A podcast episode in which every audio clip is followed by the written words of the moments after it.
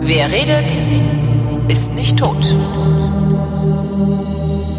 Willkommen zum Geschichtsunterricht der Koproduktion von Vrindt und DLF Nova und wie immer mit Matthias von Hellfeld. Hallo Matthias. Hi, sei gegrüßt in meinen heiligen Hallen. Bibliothek. Ja. Ich weiß, dass du bald umziehen wirst und ich beneide dich nicht um deine Bücher, fällt mir gerade auf. Thema heute, Hartz IV. Genau.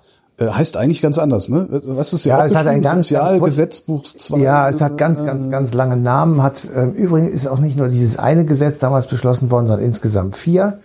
Und das Ganze stand unter dem Rubrum fördern und fordern und hat diese Republik komplett auf den Kopf gestellt und hat ähm, der SPD geschadet und vielen anderen Menschen natürlich auch. Erstaunlicherweise hat es die Republik auf den Kopf zu stellen vermagt, obwohl sie das mit dem Fördern völlig vergessen haben. Ja, sie haben, naja, völlig nicht, aber sie haben tatsächlich den, das Schwergewicht zunächst mal auf andere Dinge gelegt. Ähm, man muss vielleicht sagen, wo kam das eigentlich alles her? Also Schröder ist 98 gewählt worden, Vorgänger war Helmut Kohl. Das war dieser große, dicke Mann aus der Pfalz, der also... Wo wir 15 Jahre lang auf die geistig-moralische Wende gewartet haben. ähm, und der hat äh, viele Dinge äh, gemacht, unter anderem die deutsche Einheit. Ob er jetzt da was für konnte oder nicht, ist mal egal. Ähm, und er hat genau wie auch Angela Merkel hinterher nach dieser langen Regierungszeit einfach Dinge schluren lassen, beziehungsweise Dinge nicht hinbekommen. Und dazu gehörte eben die Wirtschaftspolitik, die Arbeitslosigkeit war sehr hoch, die Reform des Arbeitsmarktes ist einfach immer mal erzählt worden, aber nie richtig angegangen worden. Es hat tatsächlich auch böse Ränkespiele gegeben. Also damals wurde die SPD angeführt von Oskar Lafontaine, der im Bundesrat, Fundamentalopposition. er hat Fundamentalopposition gemacht und damit viele Dinge verhindert, die das Gespann Weigel-Kohl, Weigel war damals CSU-Finanzminister, Der mit den Augenbrauen. der mit den Augenbrauen, genau, äh, und Kohl eben sich ausgedacht hatten, dass die da äh, schlicht und ergreifend gescheitert sind. Das war natürlich Wahlkampf und äh, letztendlich hat es natürlich Gerhard Schröder auch genutzt, dass die Bevölkerung das Gefühl hatte, hier ist Stagnation, was in vielen Punkten auch tatsächlich äh, stattgefunden hat. Ähm, und insofern war dann also das Thema Arbeitslosigkeit und Wirtschaftspolitik natürlich ein äh, gefundenes Fressen auch im Wahlkampf für die SPD 1998. Und wir reden da äh, von, ich sag mal, vier Millionen, fünf Millionen Arbeitslosen. Man muss ja bedenken, sieben Jahre vorher ist die deutsche Einheit ähm, vonstatten gegangen. Es hat natürlich heftige Umbrüche äh, in den fünf neuen Bundesländern gegeben, die man damals so nannte. Es hat ähm, lange Zeit nicht so funktioniert, dass dort der gleiche, ich sag mal, soziale Status herrschte wie äh, in den westlichen Bundesländern, ist ja zum Teil heute noch so. Und ähm, also die Angleichung der Löhne zum Beispiel und der Renten, das hat alles nicht so funktioniert, wie man sich das vielleicht vorgestellt hat. Und ähm, man hat dann also versucht mit Steuersenkungen zu arbeiten, man hat versucht die Lohnnebenkosten zu senken. Das hat alles so nicht funktioniert, weil also die Es war, war sogar mal eine Sonderwirtschaftszone im Gespräch. ja und man hat einfach gedacht, das würde so klappen, so mehr oder weniger von alleine. Hat es aber nicht und das liegt natürlich auch daran, das muss man dann auch fairerweise hinzutun, damit nicht alles sozusagen am Kohl hängen bleibt. Ähm, der Untergang äh, des Ostblocks hat natürlich auch den äh, Firmen in der ehemaligen DDR die Märkte genommen. Also die produziert haben für, ich sag mal, äh, die UdSSR damals oder eben auch für andere ähm, Ostblockstaaten und dadurch, dass die also auch reformiert wurden beziehungsweise große Schwierigkeiten hatten, sind halt sehr viele Firmen einfach schlicht zusammengebrochen und das Ja, die, die, die haben einmal, einmal ist da der Markt weggebrochen und die waren halt absolut nicht konkurrenzfähig. Das kommt alles noch dazu, das ist keine Frage. Aber es hat natürlich sehr viel gegeben. Es gab diese Skandale mit der Treuhand, das wurde dann alles auf den Kohl gelegt. Ja. Ähm, ich meine, er hat es dann ja auch letztendlich, äh, ich sag mal, zu verantworten gehabt, ja. Aber Auf eine Art, ja. auf eine Art ja. Und ähm, Er hat, naja, halt- er hat es schon er hat gelenkt. viel versprochen. er hat es auch wohl so gelenkt. Also das muss man schon auch sagen. Also, Was jetzt? Naja, er hat die Wirtschaftspolitik natürlich auch in diese Richtung gelenkt. Er hat gedacht, es gibt halt die sogenannten Selbstheilungskräfte, Ja, wo man einfach ja. durch, durch Arbeit Produktivität herstellt. Aber das ist halt nicht, hat halt nicht stattgefunden. Und der, der äh, Transfer von West nach Ost war abgehalfterte Politiker und Mhm. äh, runtergekommene Beamte, die dann also dahin geschickt wurden, um irgendwas aufzubauen. Das haben ja manche auch gemacht, aber Gab ja auch gut Geld. es gab gut Geld. Es hieß gab das gut damals, Geld und ja und aber die Was Treuhand auch für ein, was für eine Herablassung auch in dieser ganzen Politik äh, gesteckt Also- ist. Also äh, wir haben das damals, also ich habe das ja schon bewusst mitbekommen und die meisten unserer ähm, Nutzer und Hörerinnen und Hörer sicherlich auch. Ähm, diese Arroganz steckte in uns und äh, die, die Ossis, wie sie dann genannt wurden, das waren halt so die kleinen armen Brüder und Schwestern, die man jetzt mal unter die unter die Arme greifen muss. Aber im Grunde genommen haben wir das nicht richtig ernst genommen und das ja. Ergebnis haben wir heute zu, zu sehen. Naja, die, die, ich, ich vermute ja, dass also die, die Ossis haben halt, die haben halt gedacht, auch wenn, wenn die Mauer weg ist und wenn deutsche Einheit und D-Mark da ist, dann wird das hier schlagartig wie im Westen. Und die Wessis haben gedacht, naja, wenn die Mauer weg ist und die die D-Mark haben, dann werden die halt schlagartig wie im Westen. Und beide haben überhaupt nicht kapiert, womit sie es da zu tun haben jeweils. Ne? Sie also, haben es ist halt so, ja. wir haben ja auch, also ich, ich meine, ich komme ja auch, wann bin ich denn, wann bin ich denn in den Osten gegangen? Das war 1997. Äh, bis dahin habe ich halt auch hier in Köln gesessen und habe gedacht, wieso kommen die denn nicht, warum kommen die denn nicht mal auf die Füße? Das ist doch, ihr habt doch alles. Ihr habt doch alle Möglichkeiten, ihr Pfeifen. Ja, dass da mehr dazu gehört, als Na, einfach nur haben, Möglichkeiten zu haben. Na, sie haben ja bis zum heutigen Tage eben nicht die, die Möglichkeiten. Es ist alleine schon, dass sie kein Privatvermögen haben im vergleichbaren Maße, weil nichts vererbt wurde, weil nichts da Klar. war zum Vererben und so weiter. Das, das ist, ist, ist, ist äh, schon ein großer Unterschied gewesen. Also ähm, Schröder gewinnt also die Bundestagswahl 98 mit äh, ziemlich guter Mehrheit für ihn, mit äh, Joschka Fischer als Außenminister äh, von den Grünen. Und ähm, das war so eine ganz deutliche, also SPD war die große Partei und die Grünen waren tatsächlich der kleine Appendix. Ähm, dass die, da kam dann die Nummer mit dem Kellner und dem Koch. Also in der Rückschau, Fischer ist der würdevollere von beiden gewesen, ne? Äh, eindeutig, ja. eindeutig. Und eigentlich auch mal eine eigene Sendung wert, Joschka Fischer. Joschka Fischer war auf jeden Fall der würdevollere, das stimmt. Ich glaube auch der intelligentere. Ähm Und, und äh, Schröder hatte tatsächlich auch noch ein Problem, das dann sehr schnell sehr virulent wurde. Und dieses Problem hieß Oskar Lafontaine. Und Oskar Lafontaine hatte ja eine völlig andere äh, Wirtschafts- und Finanzpolitik vor Augen. Der war äh, Finanzminister. Ja. Und ähm, der hat äh, schon mit dem französischen Kollegen ähm, angefangen, sozusagen dieses Finanzsystem umzubauen, weil das war ein sozialistischer Finanzminister zu dieser Zeit gerade und er dachte schon, jetzt geht das alles toll los. Und dann merkte er aber, wie Schröder im Grunde genommen absolut dagegen steuert und sagt, das kommt alles nicht in Frage. Ich ja. mache weiter auf neoliberal. New Labour, damals genau, Tony Blair in England. Genau, Tony Blair war sein, sein Spusi. Sozusagen. Von dem Margaret Thatcher ja gesagt hat, als Margaret Thatcher gefragt wurde, was ihr größter politischer Erfolg ist, hat sie gesagt, Tony Blair. Ja.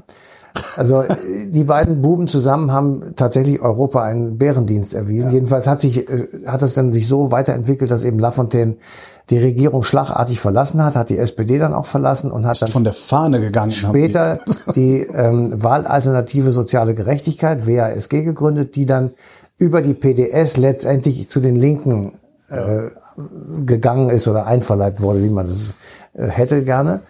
Ähm, das hat tatsächlich einen schweren Schlag ergeben, weil der neue Finanzminister war Hans Eichel. Der war gescheiterter ähm, Ministerpräsident in Hessen gewesen. Stimmt, aus und, Hessen kam auch. Und äh, der wurde sozusagen da versorgt. Wobei wir jetzt nicht über alle diese Leute, die so einfach den Stab brechen sollen, die haben das natürlich auch nicht so gesehen, wie ich das jetzt gesagt habe. Aber man hatte schon so ein bisschen den Eindruck, da werden Leute einfach versorgt. Ob die jetzt wirklich Finanzminister spielen können oder nicht, war völlig egal. Ja.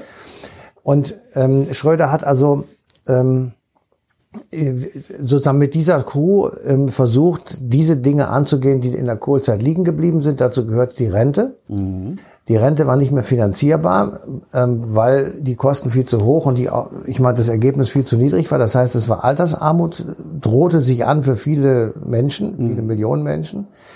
Und gleichzeitig war die Rente so teuer, ähm, dass eben die Lohnnebenkosten so hoch waren, dass die angeblich deutsche Wirtschaft nicht mehr konkurrenzfähig war. So, und dann haben die angefangen, die Riester-Rente einzuführen. Mm. Arbeitsminister Walter Riester war ein Gewerkschafter äh, oder ist es auch immer noch. Und äh, er hat also sozusagen eine Art Zusatzrente äh, dann eingeführt, die jeder machen sollte, auf freiwilliger Basis und hat deswegen das Rentenniveau der staatlichen und öffentlichen Rente senken können. Das heißt, es, gab, es sollte so eine Waage geben. Was hatten wir denn unter Kohl, wie viel Prozent gab es da vom Eckrentner? Ich, also über 60 Prozent, 62, 63 Prozent äh, gab es da Rente und mittlerweile sind wir bei wie viel? 48, glaube ich. 48, genau, so. Und äh, die Riester-Rente sollte das eben ausgleichen, haben sie alle wild drüber rumdiskutiert und letztendlich stellte sich dann relativ bald heraus, dass diese Riester-Rente ein bürokratisches Monster ist. Ja. Und die einzigen, die daran verdienen, ist die Versicherungswirtschaft. Genau. Und insofern äh, ist also die, ähm, die, der Versuch, diese Lücke auszugleichen und die ähm, Armut sozusagen zu bekämpfen, der ist krachend gescheitert, Ja. muss man schon sagen. Ja. Und ähm, gleichzeitig, während all das sozusagen lief, war die Arbeitslosigkeit bei etwa viereinhalb Millionen. Das war tatsächlich ein Problem, was also jetzt nicht nur Einzelschicksale ähm, natürlich ähm, betroffen hat, sondern es war auch ein finanzielles Problem, weil natürlich die Arbeitslosenkasse ordentlich, ähm, ich sag mal, Ja. Naja, ich meine, geplündert werden man, musste. man, muss, man muss halt auch sehen, was du damals für äh, Leistungen, also Regelleistungen in der Arbeitslosenversicherung hattest.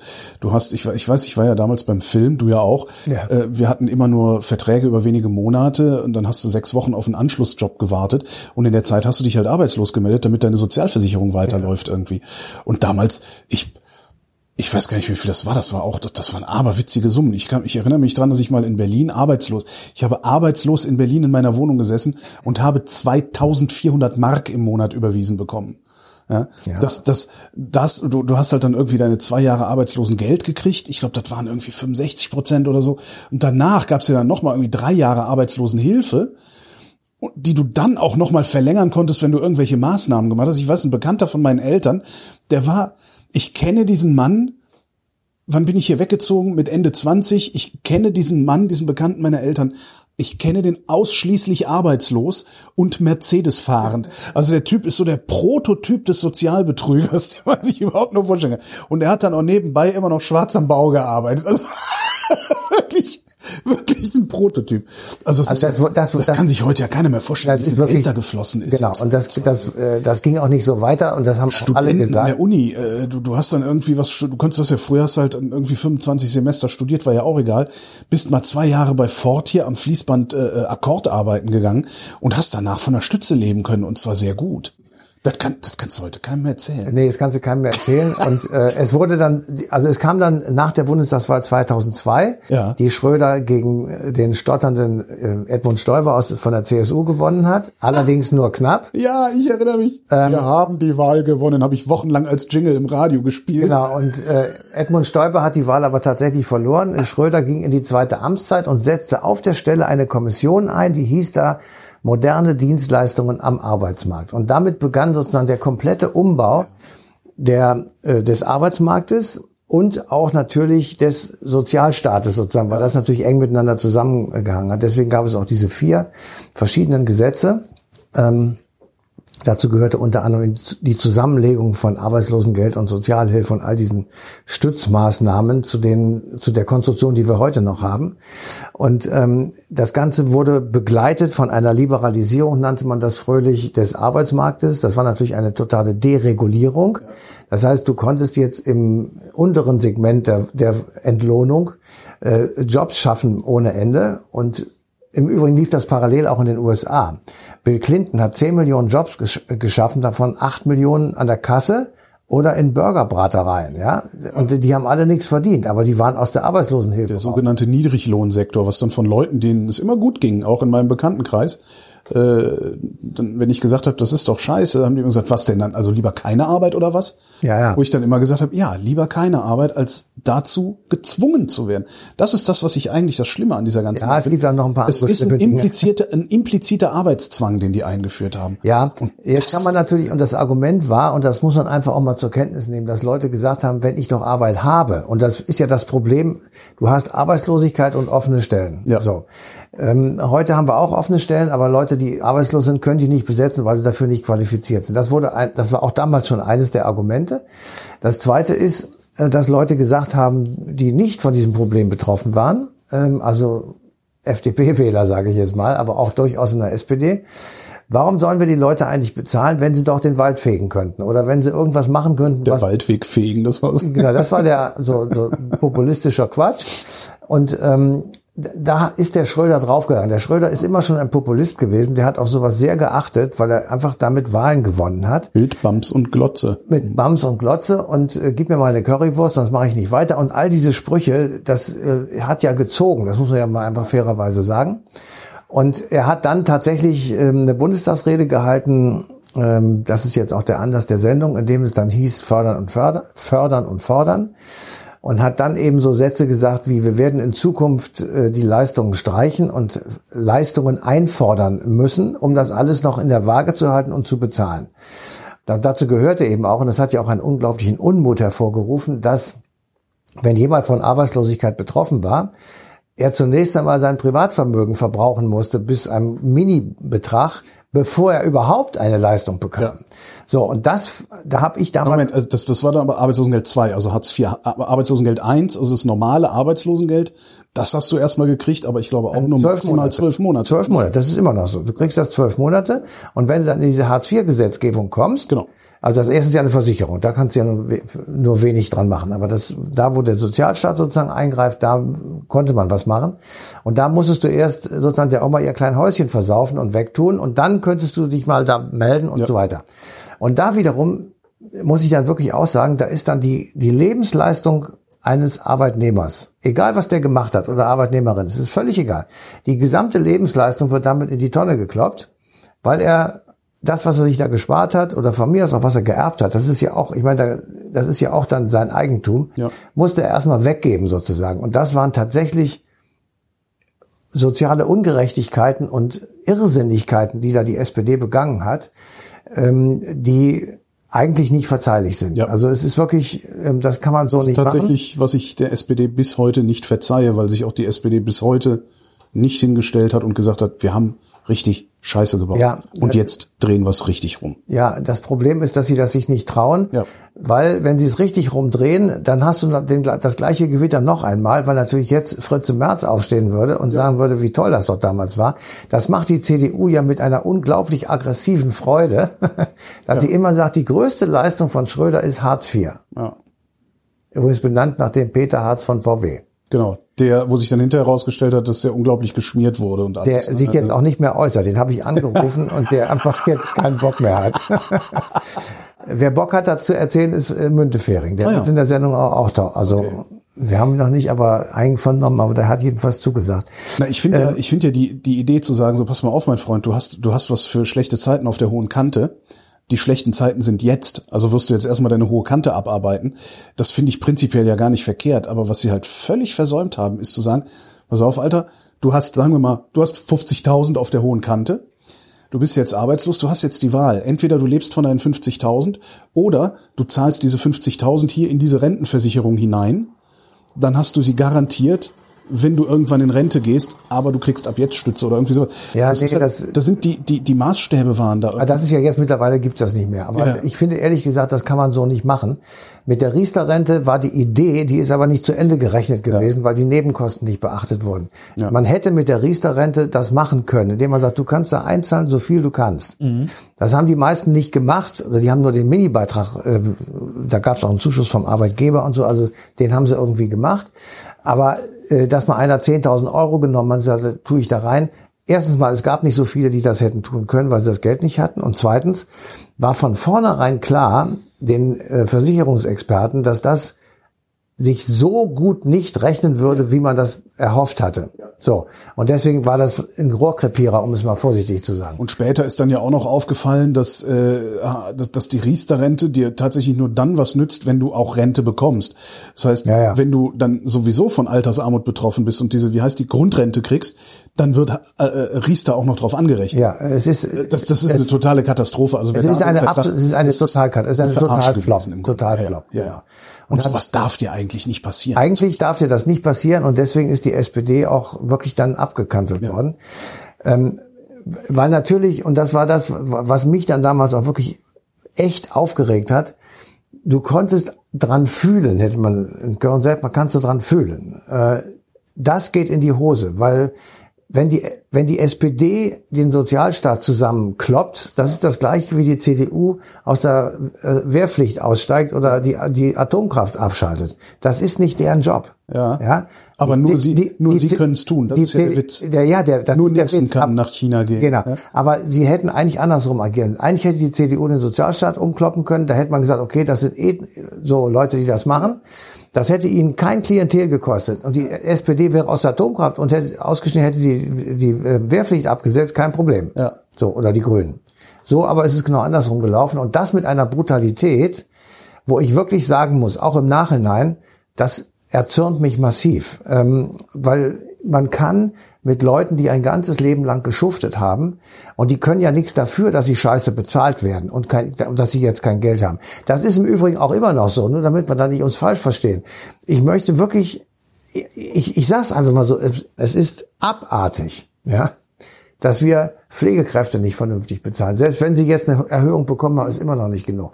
Wir haben bestimmte Jobs, die werden einfach nicht vernünftig bezahlt, obwohl sie für die Gesellschaft von hoher Güte und Qualität und Wichtigkeit sind. Währenddessen Leute, die irgendwo im Vorstand von irgendwas sitzen und Millionen von Kohle verknallen und sinnlos ausgeben und Fehler machen, immer noch ihre fünf, sechs Millionen im Jahr verdienen. Da muss ich wirklich sagen, da ist die, die können das von mir aus tun. Das ist, das ist nicht der Punkt. Der Ja, Punkt ist, der dass kann seine fünf Millionen kann er haben. Aber, Aber- unten muss mehr sein, Genau. dass die Lücke nicht so groß ist und die wird Aber immer da größer. Unten, da unten kriegst du nur mehr hin, wenn du dem mit den fünf Millionen zwei wegnimmst. Ja, dann das- hat er immer noch drei. Was So, pass auf, aber jetzt kommt der Punkt. Der Ursprung dieser Entwicklung, der, der Niedriglohnsektor, Prekariat, was alles diese Schlagworte sind, liegt in Hartz IV. Ja. Ja?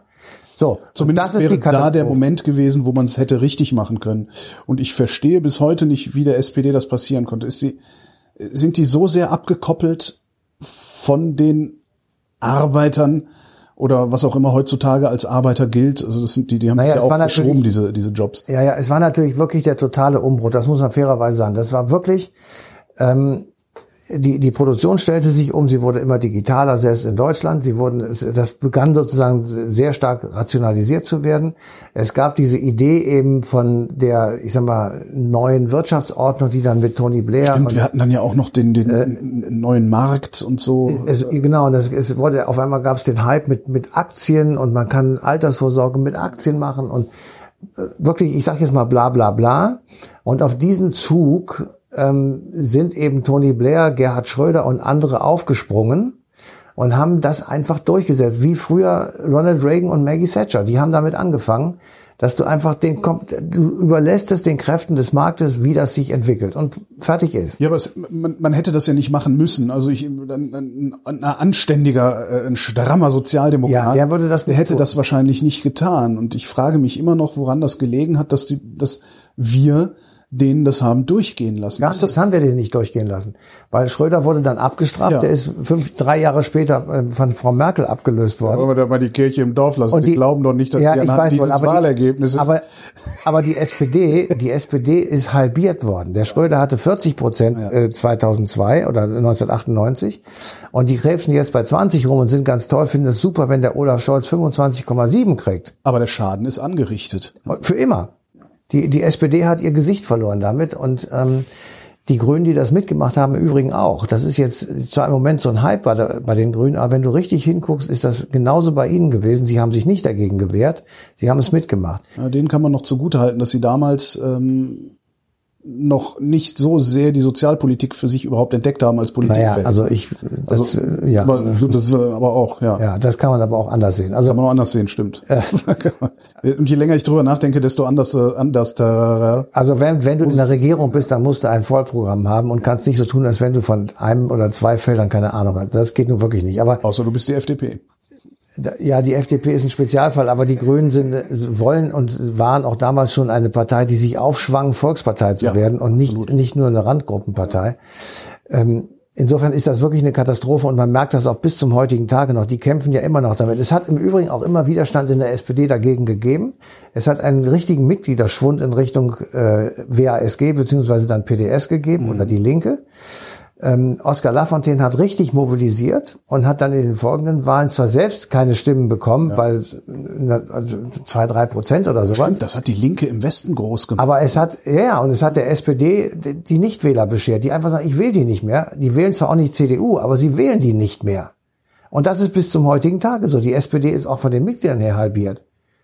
Ja, die sind, äh, die haben jetzt 580.000, die hatten äh, zeitweilig 970, fast eine Million Mitglieder mhm. oder sogar vielleicht mehr. So, und ähm, mir ist immer nicht klar geworden, warum sie das in der Härte gemacht haben und ja. warum sie so lange daran festgehalten haben. Und dann ist natürlich klar, die CDU hat sich draufgesetzt, weil die, die Folge dieser Hartz-IV-Politik war ein Wirtschaftsboom. Logisch, weil du hast die Wirtschaft dereguliert. Ja. Und hast sie gesagt, macht mal. Ja, und dann machen die auch, das ist doch klar. Und das war das Ergebnis, was Frau Merkel eingefahren hat. Und sie, sie wäre auf gar keinen Fall 16 Jahre Bundeskanzlerin geworden, geblieben, wenn sie nicht eine so erfolgreiche Wirtschaftspolitik hätte tun können. Die hat ja selbst die Lehman-Katastrophe locker weggesteckt. Mhm. Ich meine, das, das war wirklich eine Katastrophe. Das war, ja, das war ja? knapp. Ja. Aber das wurde einfach von der Wirtschaft, ja, okay, das ist passiert, shit happens, drei Wochen später, business as usual. Und das hatte was damit zu tun, dass die deutsche Wirtschaft sich darauf eingerichtet hat, ein größer werdendes Prekariat zu produzieren, mhm. eine größer werdende Schicht von Superreichen zu produzieren und genau das zu tun, was in Amerika unter Ronald Reagan und in England unter Margaret Thatcher begonnen hat. Und in beiden Staaten siehst du jetzt, 40 Jahre später, was für eine Katastrophe das ist. Wenn du in den Norden Großbritannien blickst heute, so Burnley, Liverpool etc., das ist ein einziger Haufen Wahnsinn. Ja. Da funktioniert überhaupt nichts mehr. Ja, und Großbritannien in, ist ein Armenhaus. Und in Amerika, ja. das, das Land ist flächendeckend verarmt. Ja. Ja, der, das ist, da das, denkt, der Witz ist, das Einzige, was uns davor bewahrt hat, ist, dass unser soziales Netz dann ganz da unten bei Hartz IV immer noch recht stabil ist es fällt uns jetzt auf die Füße. Also wir haben uns halt dran gewöhnt, dass wir, ich sag mal, gut die Hälfte der, die, die Hälfte der Bevölkerung am Monatsende keinen müden Euro mehr übrig hat, um ihn für schlechte Zeiten zu sparen. Und jetzt hat Putin uns die schlechten Zeiten beschert und jetzt zahlen wir das. Das ist der Witz. Wir, ja, wir bezahlen jetzt als Gesellschaft, bezahlen wir jetzt eigentlich die Fehler, die Schröder damals gemacht hat. Ja, aber auch Merkel. Das will man wirklich, also ich will okay, das jetzt, ja. ähm, ja, und wir haben schon seit langem, das ist jetzt nicht erst seitdem die neue Regierung da ist und sie so viel Gelder ausgeben muss. Wir subventionieren, machen, ja. ja, wir subventionieren schon seit Jahren äh, den Sozialhaushalt ähm, bei der Rente zum Beispiel, weil wir einfach die Lohnnebenkosten niedrig halten wollen, anstatt die, die Rentenbeiträge zu erhöhen. Ja, das ist doch logisch. Alle Einkommensarten in die Rentenbeiträge einzubeziehen, wäre auch eine Möglichkeit. Also diese, ja. die private Krankenkasse, das ist für mich absolut idiotisch. Ja, klar. Aber aber ist schön billig und gute Leistung. Naja, du, also, naja, ob die so viel besser sind, das wird sich dann schon, das glaube ich gar nicht. Aber das ist also ich egal. War, ich war über zehn Jahre privat versichert, das war, das war das Paradies. Also, okay. Muss man schon mal sagen. Da also warst du auch noch jünger und nicht Da war ich noch krank. jünger, nicht richtig krank. Ja. Aber äh, ja. Okay, also da, aber es gibt so, wir haben uns darauf eingerichtet, wir haben das mitgemacht, ja. wir haben davon profitiert und wir zahlen seit Jahren schon drauf als Gesellschaft, als Staat. Als und, Gesellschaft. Ne? Ich meine, das kommt ja nicht von ungefähr, dass äh, unsere Infrastrukturinvestitionen Null. um zig, zig Milliarden überhängen. Ja. Es kommt nicht von ungefähr, dass unsere Schulen äh, ja. schlecht ausgestattet sind. Das ist halt alles, ja. Aber dafür äh, sind die Renditen so schön. Ja, und wir haben uns da wunderbar drin eingerichtet. Frau Merkel hat uns da wunderbar durchgeschippert und hat immer gesagt, es wird alles gut und war völlig unaufgeregt und hat gesagt, wir haben kein Problem. Natürlich haben wir ein Problem und zwar ein massives. Und wir müssen das lösen. Wenn wir das nicht gelöst kriegen, wird dieser Staat deindustrialisiert werden jetzt. Das wird passieren weil wir kriegen das so nicht mehr nicht mehr gebacken. Aber das ist jetzt noch das ein anderes Thema. Nicht, das sollten wir nicht coram publico diskutieren, wie es so unsere Art ist. Ähm, ja, es ist eben es ist ein ganz anderes Thema. Wir kriegen jetzt genau. ab, ab 2023 wird es dann nicht mehr Hartz IV heißen oder oder äh, Bürgergeld 2, sondern Bürgergeld. Es gibt ein bisschen mehr, es gibt ein bisschen mehr Schonvermögen und so. Aber es ist immer noch keine rechtlicher, es gibt immer noch keinen rechtlichen Anspruch darauf. Und es ist immer noch so, dass du, wenn du eben über diese Schwelle Versicherung, also Arbeitslosenversicherung mhm. rüber bist, dann hast du zwar irgendwie so einen Anspruch, ja, aber du musst Nachweise erbringen, du bist Bittsteller, du bist, du wirst drangsaliert. Du wirst, ja, du, na, drangsaliert wirst du gar nicht, aber du wirst im Grunde genommen degradiert. Du wirst ja. Äh, aus deinem Leben heraus degradiert. Ja. Und das ist jemand, der, keine Ahnung, 50 Jahre rumge, ja, 50 ist zu viel, also mal 30 Jahre rumgekloppt hat. Ja äh, warum, warum muss ich den degradieren? Warum kann ich nicht sagen, pass auf, ähm, wir, das tut uns wirklich leid, dass dein Job da jetzt verloren haben, gegangen wir haben ist. keinen Job mehr für dich, wir finden auch nichts. Da hinten in Bayern ist was, schaffst du es noch, den Umzug zu machen oder bist du zu schwach? Du bist zu schwach, hier ist ein bisschen Geld, Genau. danke fürs Mitspielen. Genau so ist es. Das, man das- könnte man machen, also aber, das Aber- wäre ja ein Sozialstaat. Das wäre ein Sozialstaat und das würde halt eben diese Debatten genau wieder aufwerfen, die wir in den 2000ern hatten. Als es nämlich darum ging, müssen wir eigentlich diesen viereinhalb Millionen Leuten, die da in der Hängematte liegen, so viel Geld in den Rachen stopfen und dann brauchst du nur noch eine Flüchtlingswelle, Ja. eine Naturkatastrophe oder sonst irgendeine äußere Geschichte, damit das dann der AfD auf den Frühstückstisch fällt und die dann rumpöbeln und irgendwelchen Scheiß erzählen. Ich fand halt immer, man muss ihnen ja nicht so viel Geld in den Rachen stopfen, sondern es würde ja schon reichen, wenn du Hartz IV machst und die Leute dann ansonsten in Ruhe lässt. Also auch dieses ewige in Maßnahmen gehen und hier was und den Waldweg fegen und morgens um acht irgendwie da erscheinen. Das kann man jetzt alles rubrizieren unter, naja, andere Leute erscheinen morgens um acht in der, in der Fabrik und arbeiten das da. war ja auch da kannst du auch morgens um acht beim Amt erscheinen. Äh, Die Frage ist halt wirklich, wozu solltest du morgens um acht beim Amt erscheinen, wenn du da sowieso nicht wirklich vermittelbar bist? Also ich, ich würde mir da wünschen, dass wir so ein bisschen, dass wir das machen, was man so landläufig nennt, Gnade vor Recht ergehen lassen. Dass wir nicht darauf pochen, dass du äh, dich an all diese Regeln hältst. Und äh, ich, ich würde erwarten, dass da Menschen sitzen auf diesen Arbeitsämtern oder wie auch immer diese Einrichtungen heute heißen. Arbeitsagentur. Arbeitsagenturen, dass da Menschen sitzen, die so sehr, so weit mit Empathie ausgestattet sind, dass sie einfach sagen, okay, komm, der, der Hellfeld, Ja. der kriegt jetzt den Scheck jeden Monat und dann lassen wir den in Ruhe, bis der in Rente geht, dann kriegt er den Scheck von der Rentenkasse. Danke, dass Sie bis hierhin durchgehalten haben. Aber das kriegen wir aus irgendeinem Das Grund kriegen nicht wir uns irgendwie nicht hin und das wird auch, jedenfalls im Moment wird das nicht passieren. Matthias, ich danke dir. Sehr gerne. Wann läuft denn eigentlich die Radiosendung? Die läuft am 14. November. Und zwar auf Deutschlandfunk Nova.